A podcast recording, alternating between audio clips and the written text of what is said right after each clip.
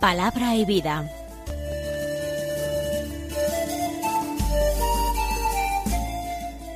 Con el padre Manuel Horta desde Sevilla.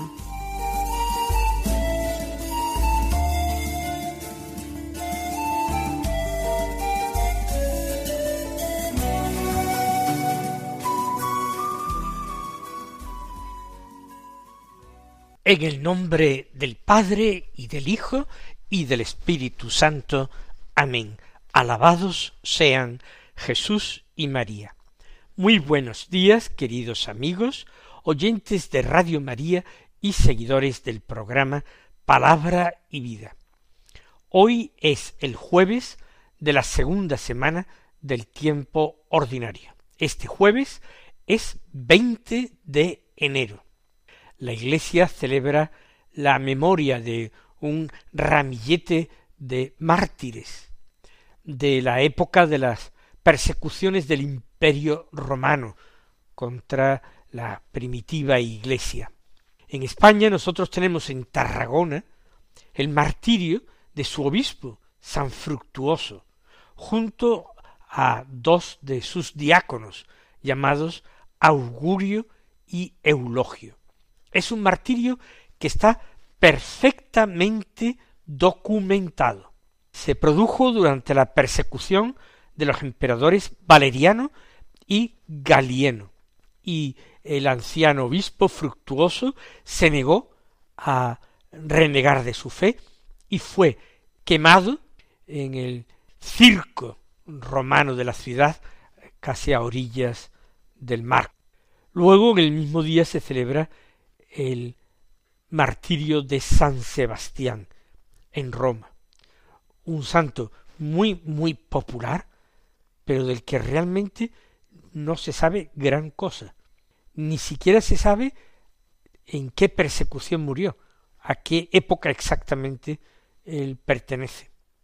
Lo que parece ser casi seguro es que era militar, que fue asaeteado, pero que no murió a consecuencia de las flechas, sino que eh, consiguió reponerse de las heridas y luego fue ejecutado más tarde.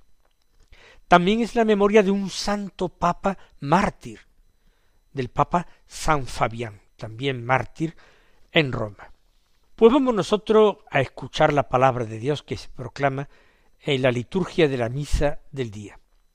La primera lectura sabemos que es del primer libro de Samuel, del capítulo 18, los versículos 6 al 9, y del capítulo 19, los versículos 1 al 7. Son dos textos bastante diferenciados. En la primera parte de este eh, texto elaborado así a, partir de dos trozos que se han pegado, en la primera parte del capítulo 18 se nos habla del regreso de David cuando volvió después de dar muerte a Goliat, el filisteo gigantesco. Como eh, cuando volvía él y el ejército y el mismo rey Saúl, cuando se volvían a las ciudades, la gente salía cantando, bailando, dando gritos, dando vivas. Y nos dice este texto que las mujeres cantaban y repetían muchas veces un estribillo que habían compuesto que decía Saúl mató a mil, David a diez mil, ensalzando a David incluso sobre Saúl. Saúl era ya un hombre famoso, por ser rey, por ser valiente en el combate y fuerte, pero le daban eh, mil muertos que él había causado, un, disparate muchísimo, pero para decir a continuación, y David a diez mil. Y Saúl se molestó profundamente por esta comparación de que eh, David tenía más éxito que él en las batallas. Y como el ser rey también dependía mucho de la habilidad para conducir al pueblo a la guerra y defenderlo de los enemigos, Saúl se inquietó, empezó a recelar de David, porque pensó que podría aspirar entonces a la monarquía.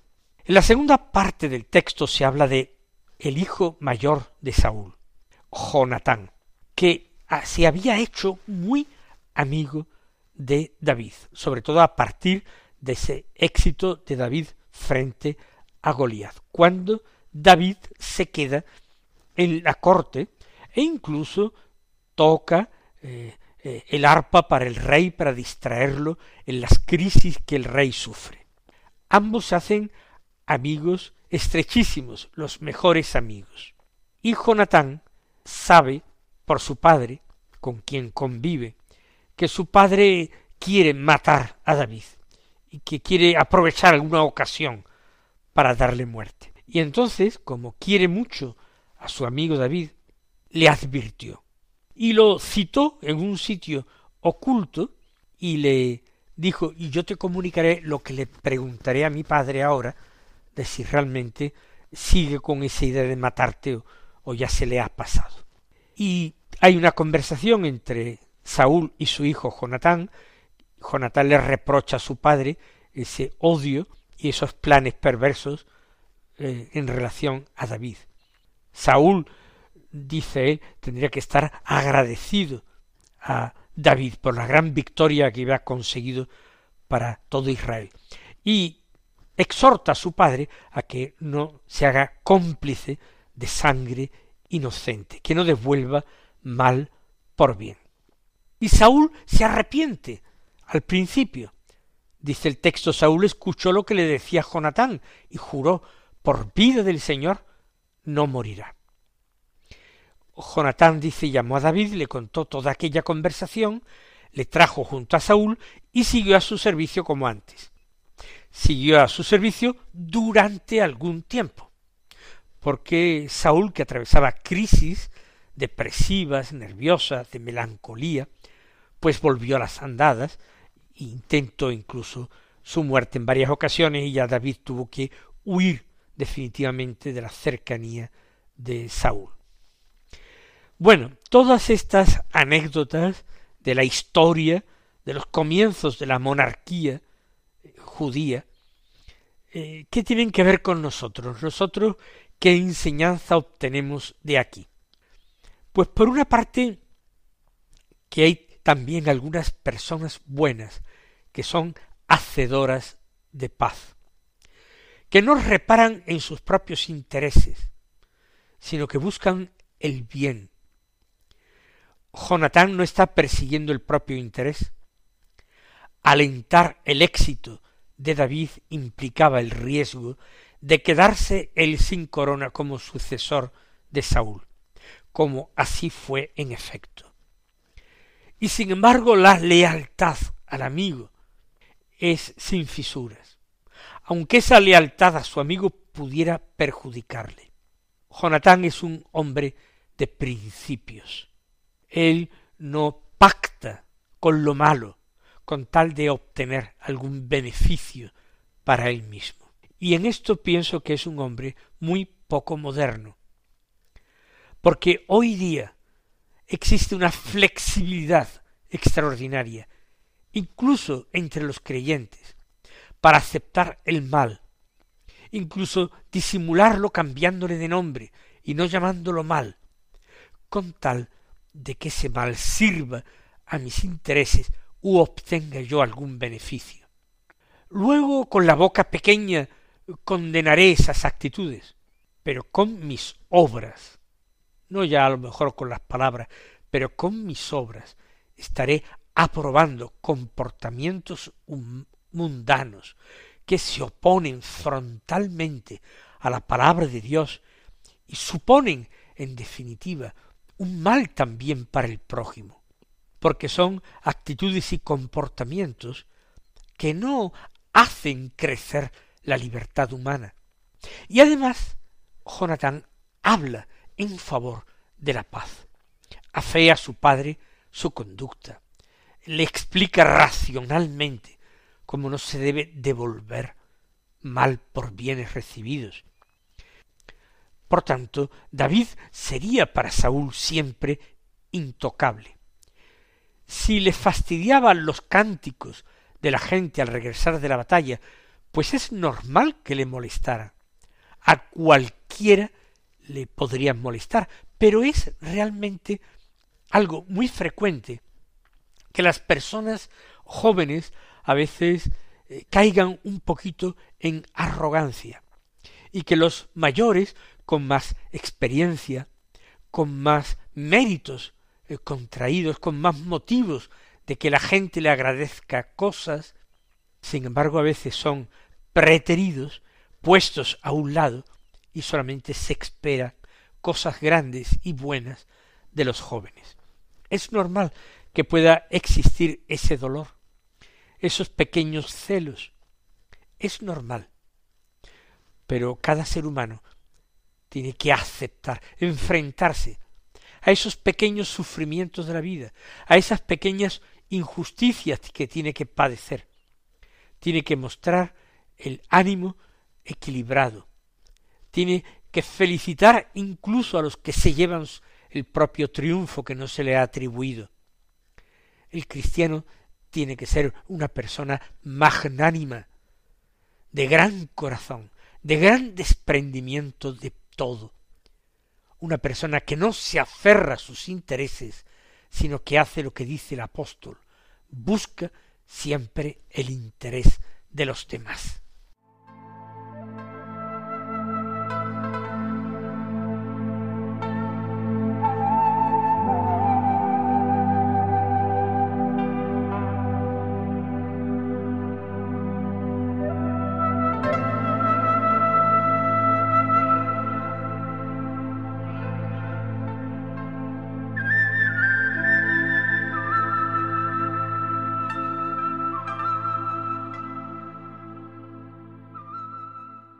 Escuchemos ahora el Santo Evangelio de la Misa. Es, según San Marcos, del capítulo tercero que empezábamos ayer, los versículos siete al doce que dicen así. En aquel tiempo Jesús se retiró con sus discípulos a la orilla del mar, y los siguió una gran muchedumbre de Galilea, al enterarse de las cosas que hacía, acudía mucha gente de Judea, Jerusalén, Idumea, Transjordania y cercanías de Tiro y Sidón. Encargó a sus discípulos que le tuviesen preparada una barca, no lo fuera a estrujar el gentío. Como había curado a muchos, todos los que sufrían de algo se le echaban encima para tocarlo. Los espíritus inmundos, cuando lo veían, se postraban ante él y gritaban Tú eres el Hijo de Dios. Pero él les prohibía severamente que lo diesen a conocer. El texto nos dice que Jesús se retira con sus discípulos y a la orilla del mar y que una gran muchedumbre de Galilea lo sigue. Eh, se trata de momentos de éxito y de popularidad de Jesús. En ese sentido, podemos poner en paralelo el texto del Evangelio con la primera lectura que hemos hecho de la palabra de Dios, que es del primer libro de Samuel. David vive un momento de gloria después de su triunfo frente a Goliat. Jesús también vive unos momentos de triunfo, de éxito, de popularidad. Después de los primeros milagros que ha realizado, curar eh, a un hombre que tiene un brazo paralítico en la sinagoga, otro endemoniado, eh, curar a la suegra de Pedro, una multitud de, personas enfermas, el sábado eh, al caer la tarde, ya al terminar el sabbat, la gente se entera de lo que Jesús hace. Es un hombre que hace milagros y por tanto llama la atención de las gentes. Y acuden multitudes. David pasa de ser un muchachito desconocido que vive en su pueblo de Belén, el más pequeño de su familia, a gozar de una popularidad extraordinaria que eclipsa incluso a la de otros dignatarios de la corte y aun al mismo rey. Precisamente ese éxito que tiene Jesús, esa popularidad, le hace daño a los fariseos. Lo mismo que la de David hizo sufrir a Saúl, que hizo lo posible por darle muerte, también esa popularidad de, popularidad de Jesús hace daño a los escribas fariseos, a los doctores de la ley, maestros de la ley, que ven como hay otro maestro que ni ha recibido una formación académica, pero que tiene indiscutiblemente muchísimo más éxito, tanto con sus obras como con sus palabras. Este modo de enseñar es nuevo, que decía la gente. Y también ellos van a formar un complot para darle muerte. Es una dinámica terrible que se repite, como vemos en la historia, y no sólo en la historia de Israel, sino en toda la historia humana. El éxito ajeno que envenena la felicidad o el bienestar de algunas personas y le invita a tramar planes para acabar con esas personas o acabar con su buena suerte. Mucha gente nos aclara el texto de Judea, Jerusalén, Idumea, Transjordania y de las cercanías de Tiro y Sidón acudía a Jesús. Bueno, Jerusalén es la capital de Judea. Estamos en Tierra Santa, pero fíjense que el texto nombra también a Idumea, Transjordania y cercanías de Tiro y Sidón. Idumea, al sur, y un poco más al oriente, es Edom. Edom y Idumea es lo mismo. Es ese pueblo que habita allí, que se enfrentó con Israel cuando Israel quiso mm, atravesar el territorio para entrar en el Canaán, atravesando el Jordán desde la orilla oriental a la occidental. Edom es, por tanto, un pueblo que no es el pueblo hebreo, aunque la tradición bíblica hace que Edom provenga del hermano de Jacob, de Esaú, que Esaú es el padre de los edomitas. Luego está eh, Tiro y Sidón, que es Fenicia, está al norte.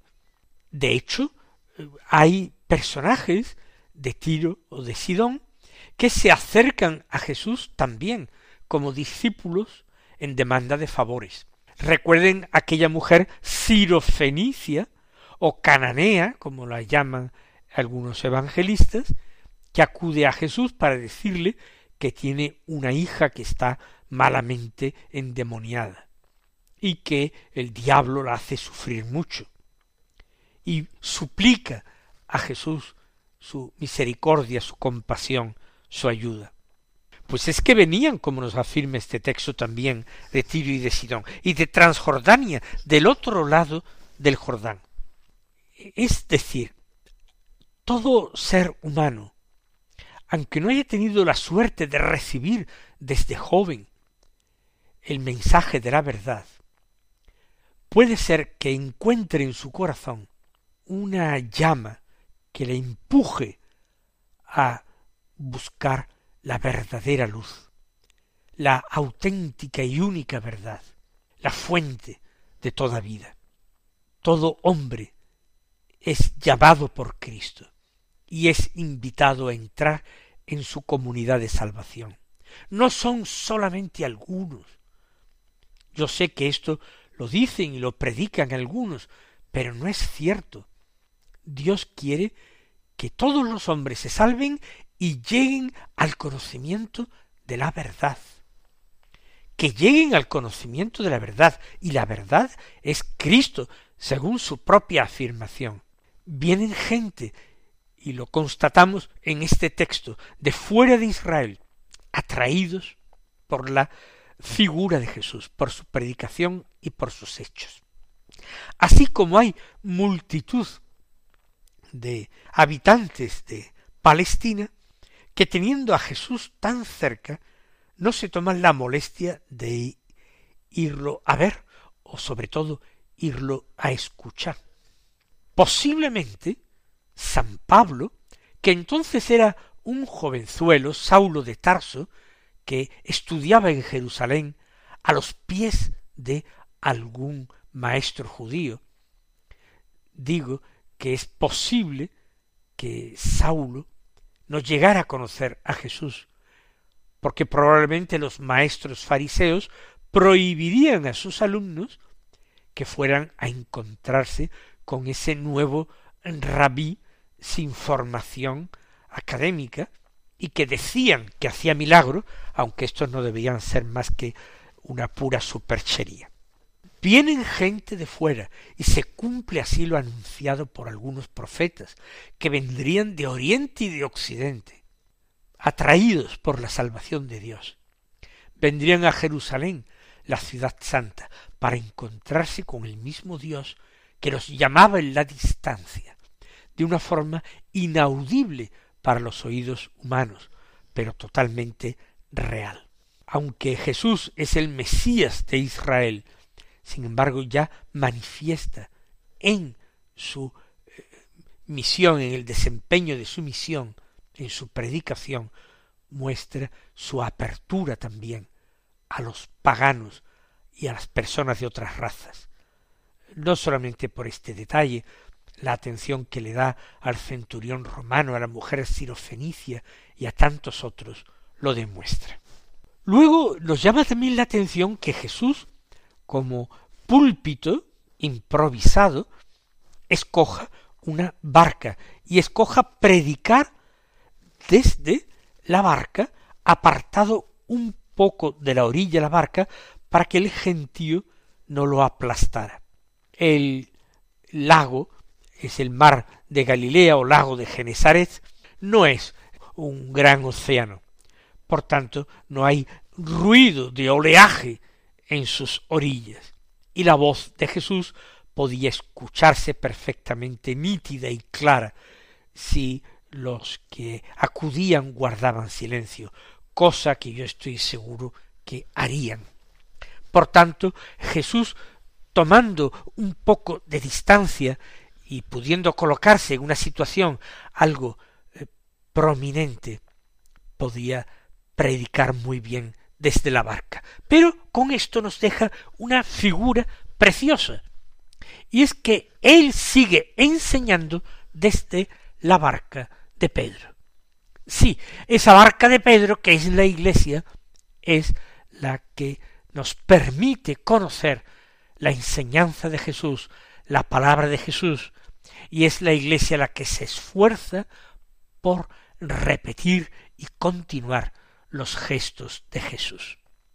Mis queridos hermanos, que nosotros también nos encarguemos como miembros de la Iglesia de transmitir la buena noticia a nuestros hermanos y acompañar esta buena noticia proclamada con palabras de obras de caridad y de misericordia que la avalen.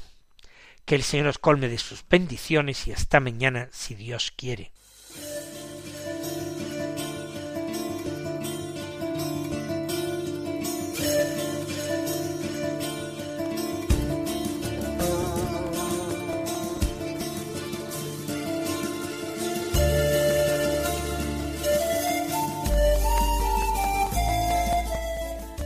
Concluye Palabra y Vida un programa dirigido desde Sevilla por el padre Manuel Horta.